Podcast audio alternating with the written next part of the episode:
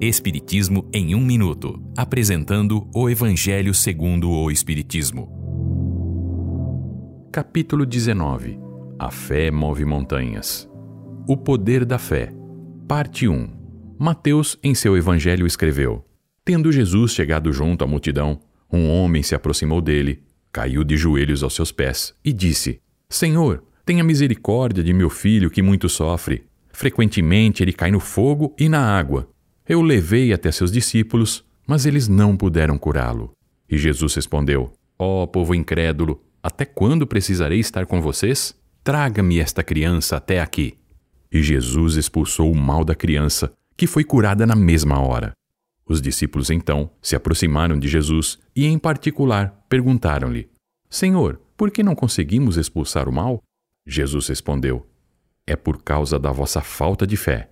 Em verdade vos digo: se tiver a fé do tamanho de um grão de mostarda e disser a essa montanha: Vá daqui para lá, ela se moverá, e nada será impossível a vocês.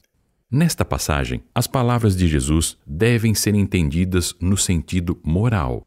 As montanhas que a fé move são as dificuldades, a má vontade, os preconceitos, o egoísmo, a cegueira do fanatismo, as paixões orgulhosas, enfim, as inúmeras montanhas que bloqueiam o progresso da humanidade. Esta é uma livre interpretação. Livro consultado: O Evangelho segundo o Espiritismo, de Allan Kardec, edição 3, em francês. Visite nosso site www.vidaespiritismo.com.br.